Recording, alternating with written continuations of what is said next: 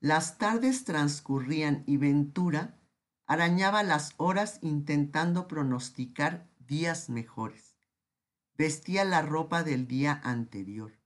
Se sentía incapaz de tomar siquiera la más sencilla decisión. El timbre sonaba y su desinterés, aunado a la pesadumbre que le hacía arrastrar las extremidades, demoraba el momento de abrir la puerta. Cuando por fin lo hizo, el sol de mediodía la deslumbró. Entrecerró los ojos y vio a Nisim y a Janeta parados en el umbral. Dejó escapar una mueca que pretendía ser una sonrisa que reflejara la sorpresa y el gusto de verlos ahí. Moisés y Hasky corrieron hacia Janeta jalándola del brazo para enseñarle sus juguetes, regalo de la tía Rebeca. Ventura invitó a Nisim a sentarse en la sala y beber el café turco que solían tomar las dos parejas cada vez que se reunían a charlar. Ese café a los sefaradíes nos arraiga a nuestro suelo y su asiento nos remite a las arenas costeras de Turquía. Él se acercó al sillón y antes de acomodarse, se volvió para mirar a Ventura. Notó que había perdido varios kilos y con ellos parecía habérsele esfumado la luminosidad del rostro. Su mirada desvalida, los hombros encogidos, todo indicaba una depresión. Ventura se aproximó con la charola de café y rosquitas de anís, como lo hacía Janeta cuando Ventura visitaba a Joya. Nisim vestía un traje de tres piezas, casimir gris Oxford.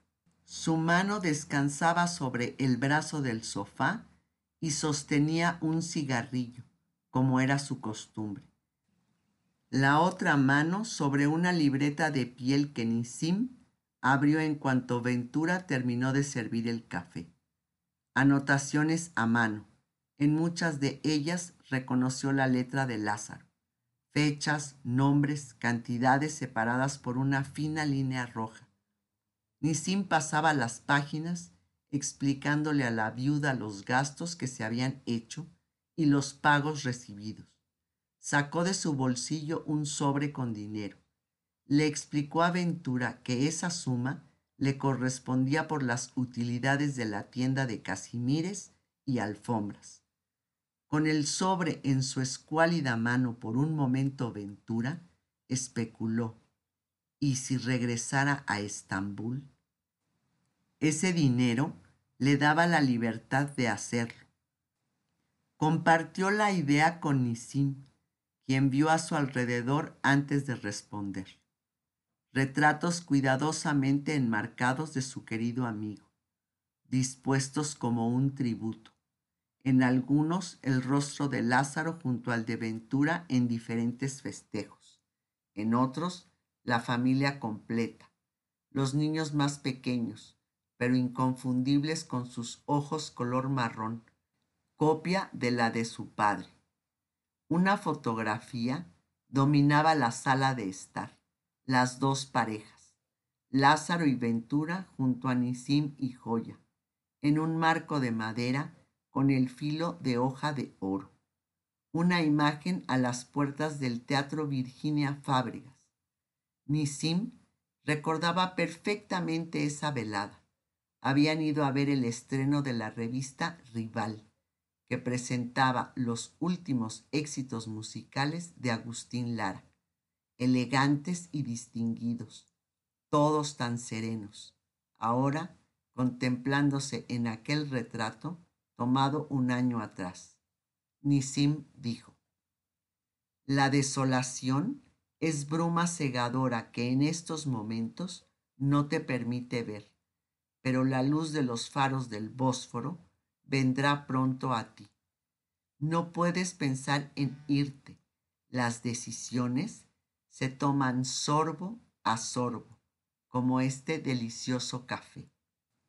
Como Nisim había prometido a Lázaro, él se ocupó de que Aventura le llegara a tiempo su quincena y de asesorarla para invertir el dinero de la tienda que por años compartieron como socios.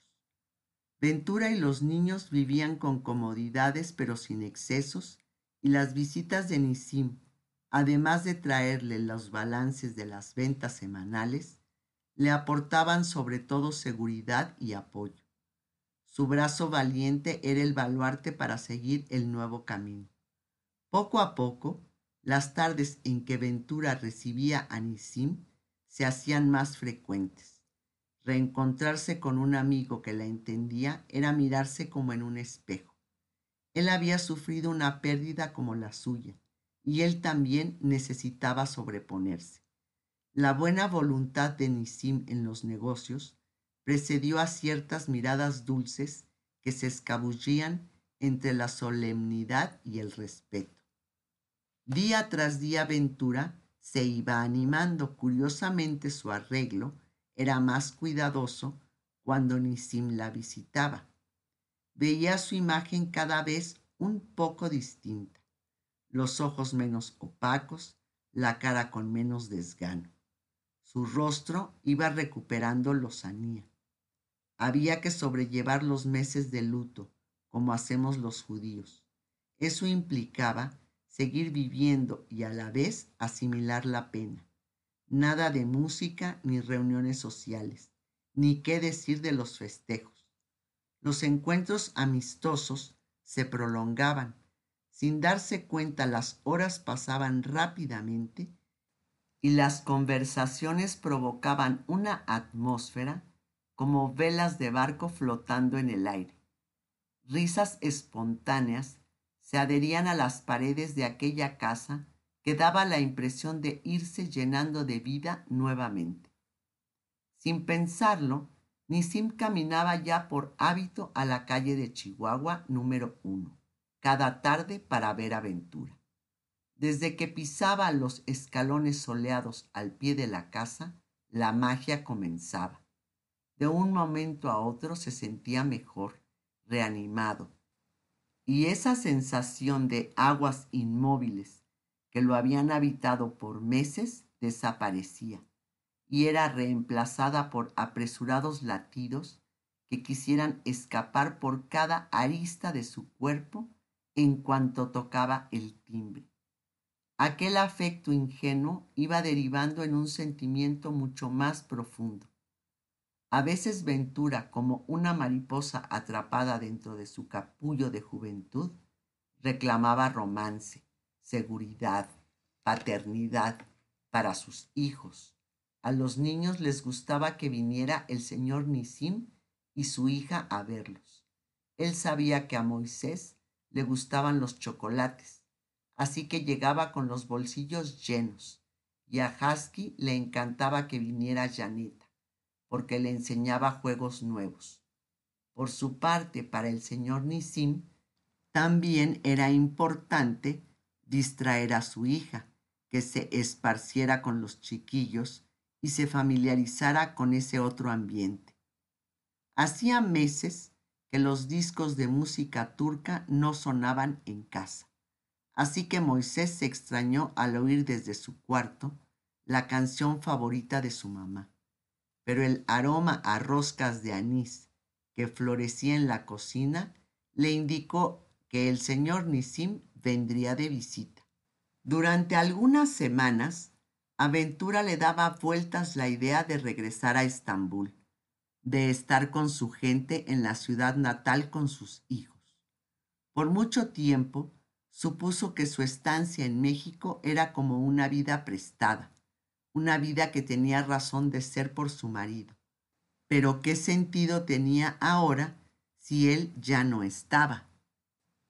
Hacía unos años que subió la escalerilla del buque que la traería a América. Entonces lo más preciado lo traía en su bolso de mano, la fotografía de su familia. Desde su viudez pensó ir a Veracruz y embarcarse el mismo sitio que la vio llegar ahora la vería volver a su tierra. Pero las constantes visitas de Nisim estaban logrando que ella cambiara de opinión y se olvidara de regresar a Turquía. Al ver a Nisim, Ventura vislumbraba una ligera posibilidad de enamorarse nuevamente a sus 28 años. Siempre tomaban el café turco en la sala. El retrato de Lázaro permanecía ahí. Para Ventura los ojos de Lázaro eran espías.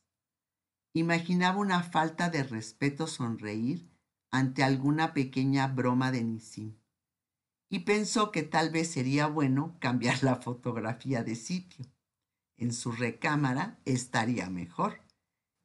Invariablemente había un chaperón, como cuando tenían 15 o 16 años, ya fueran los niños o Raquel la vecina o sus cuñados Jack y Rebeca, que iban a ver a los sobrinos.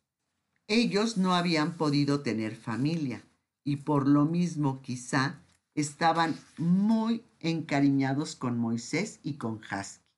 De hecho, Jack, en el quinto cumpleaños de Husky, le regaló una moneda que éste guardó durante tres años con el celo con que se guarda un tesoro.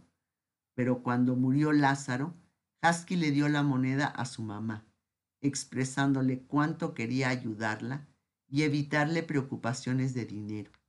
Jack y Rebeca también aprovechaban para llevarles cuernitos de nuez con chocolate. La receta se las dio Ventura, secreto de familia heredado de Sara, su madre, y de generaciones atrás. Las calles de Bajío, en donde Jack y Rebeca abrieron un local, se llenaban del aroma que descendía en cascada de aquellos cuernitos dorándose en el horno. Las famosas cafeterías Kikos eran su mejor cliente y con el tiempo Husky entró a trabajar con los tíos. Repartía en su bicicleta la repostería por ocho pesos a la semana. A pesar de la gente de la que siempre estaban rodeados, una que otra mirada furtiva se iba concretando entre Ventura y Nisim. Pasaban los meses y él corroboraba que ella era la mujer ideal para casarse. A su vez, Ventura volvía a disfrutar los momentos que antes le provocaban alegría y se percataba de que la presencia de Nisim había hecho que finalmente el dolor de la muerte se fuera diluyendo. La reconfortaba su voz otoñal, le transmitía confianza, saboreaba las tardes con él y luego hacía un esfuerzo por recordar ese sabor hasta el próximo encuentro. Por su parte, Nisim habría querido tomarla de la mano, pero temía incomodarla. Era entonces cuando pensaba en formalizar un noviazgo. Los amigos cercanos a la pareja apoyaban la relación. Algunos parientes de Lázaro no veían con buenos ojos el cortejo sin embargo, eso era comprensible, pues Lázaro había sido el pilar de la familia Carrillo y les era difícil Ventura se relacionara con alguien más. En la religión judía, el hombre que enviuda debe esperar que pasen las tres fiestas mayores para contraer matrimonio. Esto es para que no tome apresuradamente decisiones de las que pueda arrepentirse más tarde. Desde que Joya murió, había pasado Pesaj a finales de marzo, fiesta que celebra la salida de los judíos de Egipto. También Shavuot en mayo, cuando se conmemora el día en que Dios entregó los diez mandamientos a Moisés en el monte Sinaí. Quedaba solamente esperar a que pasara la fiesta de Sukkot en septiembre, evocar el peregrinaje del pueblo de Israel en el desierto, entre la tierra de la esclavitud que era Egipto y el templo en Jerusalén, que era la tierra prometida. Entonces podría casarse con Ventura.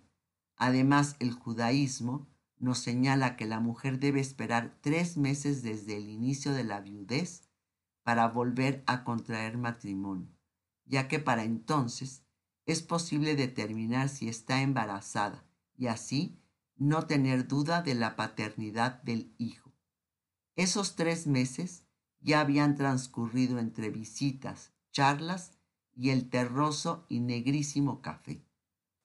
Tanto Ventura como Nisim fantaseaban con la idea de estar juntos, pero ninguno de los dos se atrevía a mencionarlo, sobre todo por el miedo a los rumores. Viernes de Shabbat. Dos velas blancas encendidas, el pan trenzado, la copa plateada servida con vino tinto, de la que beberán todos los comensales después de la verajá. Ventura con su pequeño velo de tul en la cabeza, Nisim con su kipá negra, Husky y Moisés con esas mismas prendas pero azules, y Janeta con sus trenzas largas y castañas, aunque sin velo, ya que solo lo portan las mujeres casadas o viudas, como en familia, como antes, y Ventura y Nisim añoran esta atmósfera familiar. Una vez terminada la cena sobre el mantel blanco bordado, solo el postre, las pequeñas tazas de porcelana con el café humeante y dos manos entrelazadas, hablan de forjar un porvenir.